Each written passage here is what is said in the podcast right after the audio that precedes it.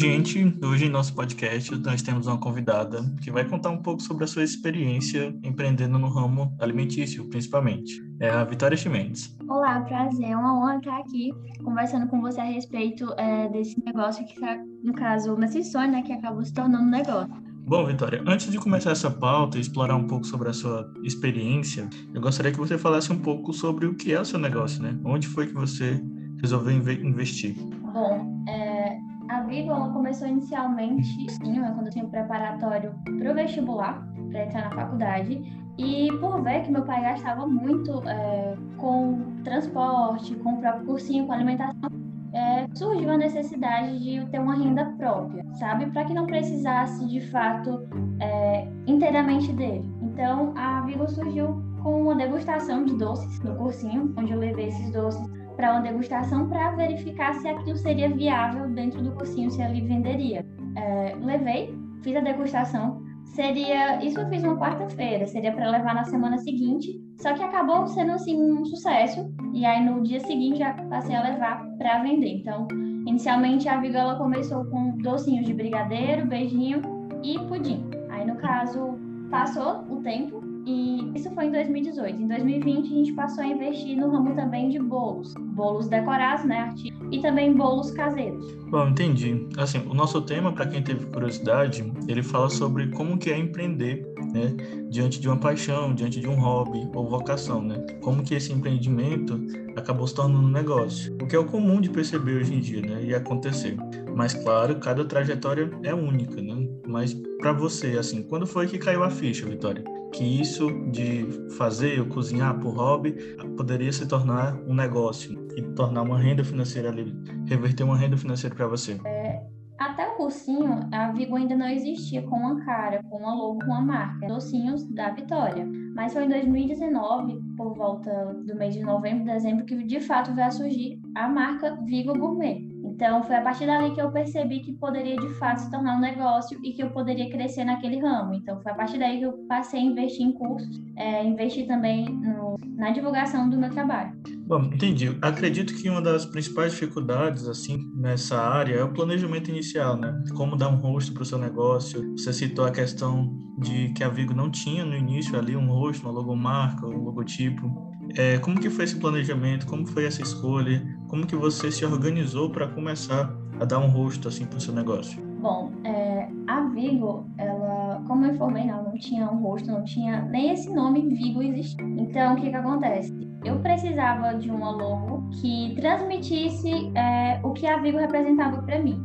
Então, você pode ver que são cores bem alegres, é o rosa e o amarelo mais escuro, mais puxado para o laranja. Então, também são cores que incentivam, é, dão vontade de comer. Então, foi um, um grande amigo, né? Essa logo ele trabalha com design gráfico, então ele criou essa logo e eu não queria uma letra muito certinha, então foi basicamente essa letra mais assim desajeitadazinha, é, essas cores que são tão alegres que também é, refletem o, o, fato de você sentir vontade de comer. Então, ela foi pensada basicamente nisso, sabe? Um logo alegre. Quando o cliente ele recebesse um produto da Vigo, ele pensasse comida da Vigo. Isso me deixa feliz, deixa alegre. Além da sua preparação é, de forma organizacional e administrativa, digamos que é assim, né, para dar esse rosto, como que você se preparou em relação à experiência, né, para poder fornecer um melhor produto? Como que foi esse preparo pessoal ali, profissional, para poder tornar essa sua paixão também algo mais, digamos que profissional?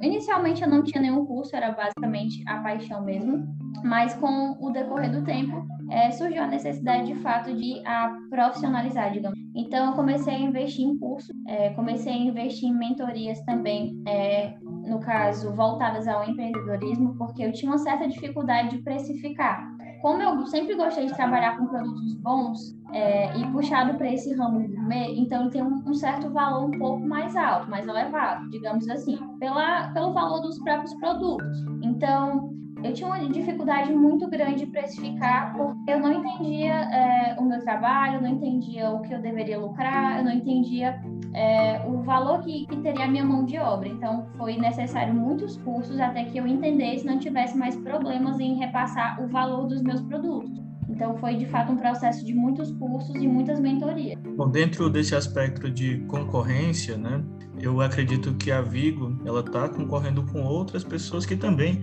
produzem bolos personalizados, produzem produtos alimentícios, seja doce, seja salgado, né?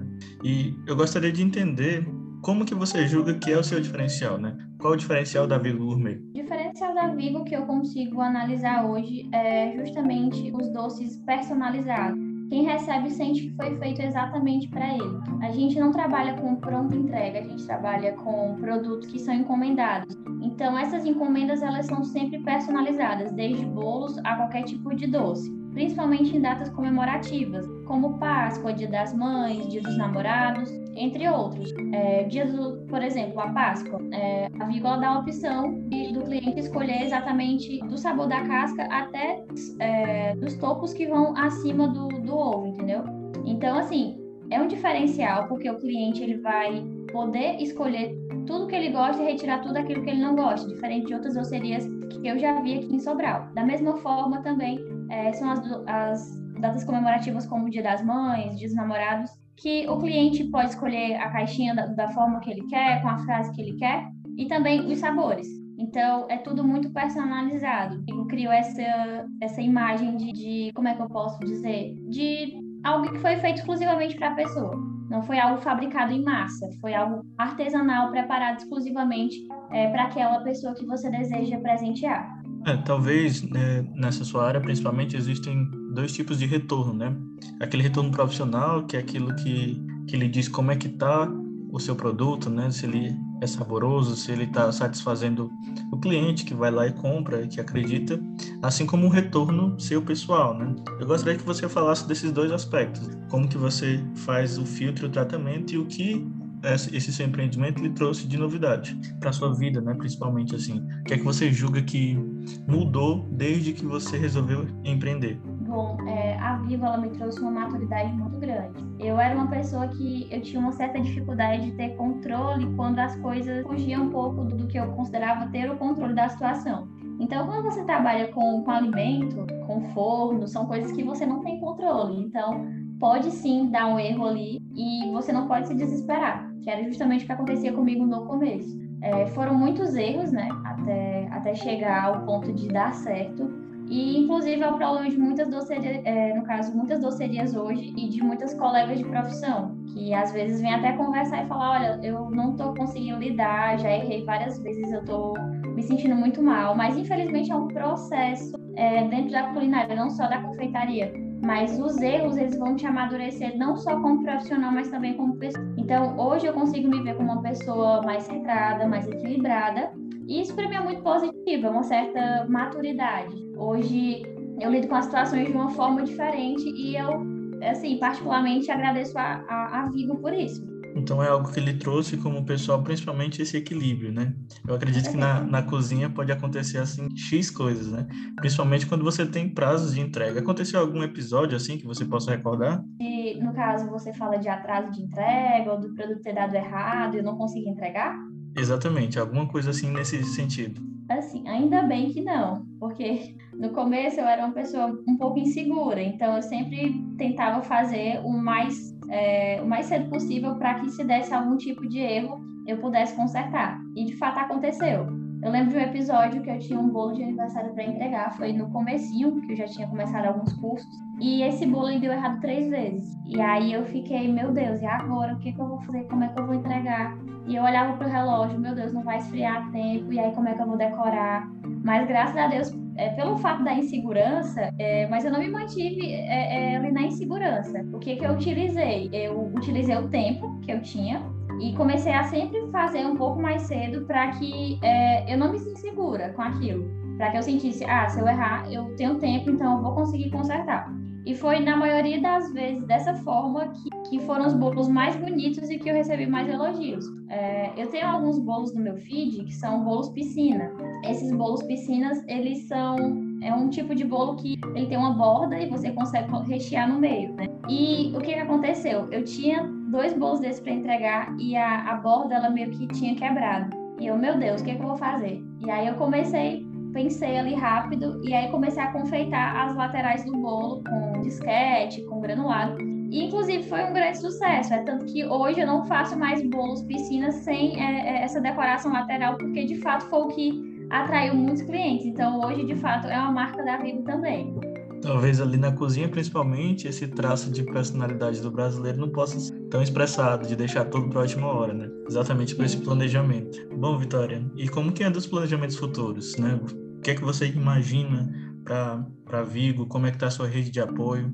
É, assim, eu futuramente pretendo ter um espaço é, com uma espécie de cafeteria, sabe? Mas uma doceria onde possam reunir amigos, a família, e também quero ter um ateliê para que o cliente possa chegar e explicar, olha, eu quero um bolo assim, assim, assim para uma data X. E para que a gente possa ali conversar e tornar o bolo mais personalizado possível, porque o Javigo também trabalha com é, bolos em chantilly, que são bolos personalizados para aniversários ou datas comemorativas. Então, são, é, são dois negócios, né? digamos assim, porque não tem como lidar com esses dois negócios é, no mesmo ambiente. Um é, um é necessário ter uma certa privacidade e o outro seria mais aberto ao público. Seria também não, não só questão de doces, mas também salgados, entre outros, porque quem está nesse ramo é, de confeitaria sempre tem que inovar.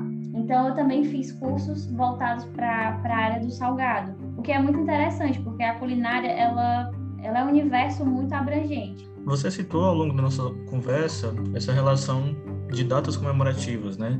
O que você já criou durante esse período? Né? Quais foram as datas que a Vigo conseguiu contemplar as pessoas, é, fornecendo um produto ali personalizado e datado, de certa forma, né? de acordo com data? É, Páscoa, Dia das Mães, Dia dos Namorados. É, a Vigo ela, ela, é nova, tem um ano e pouquinho. Então, de fato, foi nossa, é a nossa segunda Páscoa e agora vai ser nosso segundo Dia das Mães e segundo Dia dos Namorados. Então, foram datas de fato muito especiais. Como eu trabalho sozinha, no caso a Vigo ainda é, tem apenas uma confeiteira, que no caso sou eu, eu acabo trabalhando sozinha nessa parte decorativa. Então, de fato, eu tenho muito trabalho sozinha porque eu não confio, não é que eu não confio, mas eu não consigo deixar essa responsabilidade na mão de, de outras pessoas. Então, acredito que se não tiver ali é, é, o meu olho, né, digamos assim, entre, entre parênteses, é, eu não vou conseguir é, entregar aquele produto. Então, uma das datas que foram mais, que eu posso dizer, mais que a Vigola recebeu mais encomendas foi de das mães. Então, comecei a produção durante toda a semana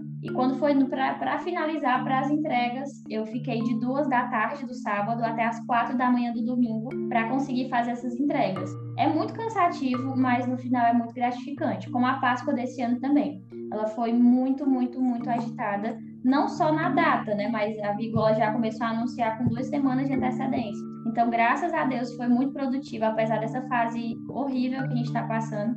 É muito bom ver que as pessoas ainda vem como uma forma de alegrar o dia de outras pessoas. E é muito bom receber os feedbacks e depois receber fotos daquela pessoa que recebeu aquele presente que às vezes estava ruim, triste, e receber aquilo e tornar o dia da pessoa mais doce. E eu tenho um prazer imenso em tornar o dia de alguém melhor, saber que eu fiz parte de uma data comemorativa, de uma data especial. Então, é muito positivo. Bom, não fugindo também do, da situação atual que a gente vive, de alguma maneira a pandemia afetou a Vigo desde que começou ano passado? graças a Deus, ela afetou mais de uma forma positiva, porque depois que começou a pandemia, passei a investir ainda mais em cursos, né, como eu tinha falado para você anteriormente, porque anteriormente a VEG só trabalhava mesmo com doces, né? não trabalhava ainda com bolos é, decorados. Então hoje já fazemos essas decorações graças aos que eu, que eu, no caso, consegui fazer durante a pandemia. Cursos também de mentoria, onde você aprende a precificar, onde você aprende também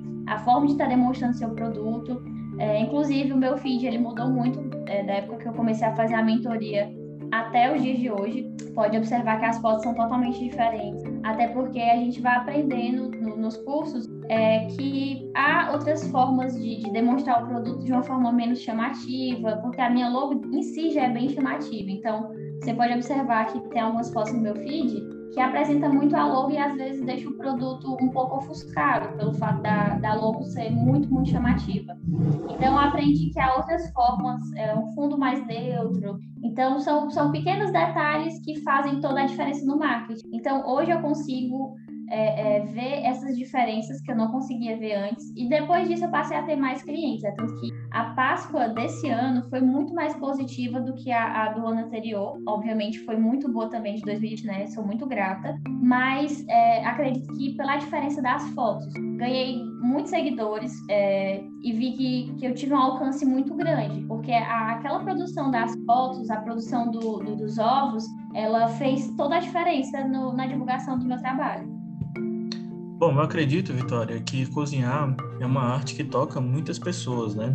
A indústria de uns anos para cá acabou perdendo espaço ali no paladar do consumidor, digamos que é assim. Então, aquilo que vem sob medida, aquilo que é feito para uma pessoa, como é o caso da Vigo, que você cozinha para alguém, não é algo que você faz em massa só para vender, se tornou um grande diferencial, né? E claro que a valorização do que é feito à mão é algo que requer um pouco mais de investimento, inclusive para aquelas pessoas que vão consumir, o que eu acho super justo, já que você está cozinhando especialmente um produto para aquela pessoa. Principalmente quando você citou em relação a essa personalização daquilo que a pessoa vai consumir, que é um diferencial da Viga Gourmet. Tá? Hoje eu agradeço muito pela sua presença. Acho que eu consegui entender um pouco sobre o que é esse universo de conciliar a sua paixão aquilo que pode se tornar um negócio e desejo muito boa sorte para o seu empreendimento. Eu agradeço muito a oportunidade que você me deu de abrir um pouquinho a respeito da Vi. É, fico muito feliz com o convite e queria convidar todo mundo é, a estar tá comparecendo no, no, Instagram da Vigo, né? Se puder estar tá curtindo, estar tá seguindo e vendo o meu trabalho, que seria muito importante. A Vigo, ela sempre, sempre, sempre, quando ao entregar o produto, é, é com muita alegria e sempre muito, muito, muito, muito feliz por fazer parte, por ter sido escolhido para fazer parte daquele momento. Então, é, pode ter certeza que quem adquirir um produto da Vigalo está adquirindo amor em forma de dor. Maravilha. Quem tiver interesse, eu vou deixar nas notas do podcast sobre o arroba para irem lá no Instagram e conhecer a loja da Vigo Gourmet, fazer seu pedido, claro. Eu já fiz o meu, adorei o produto que me foi entregue. Então, vou deixar lá o arroba para vocês seguirem, tá? Esse podcast é um experimento para conhecer melhor esse mundo do empreendedorismo. Foi incentivado pela nossa prezada Juliana Simplista. Muito obrigado, Vitória. Até a próxima.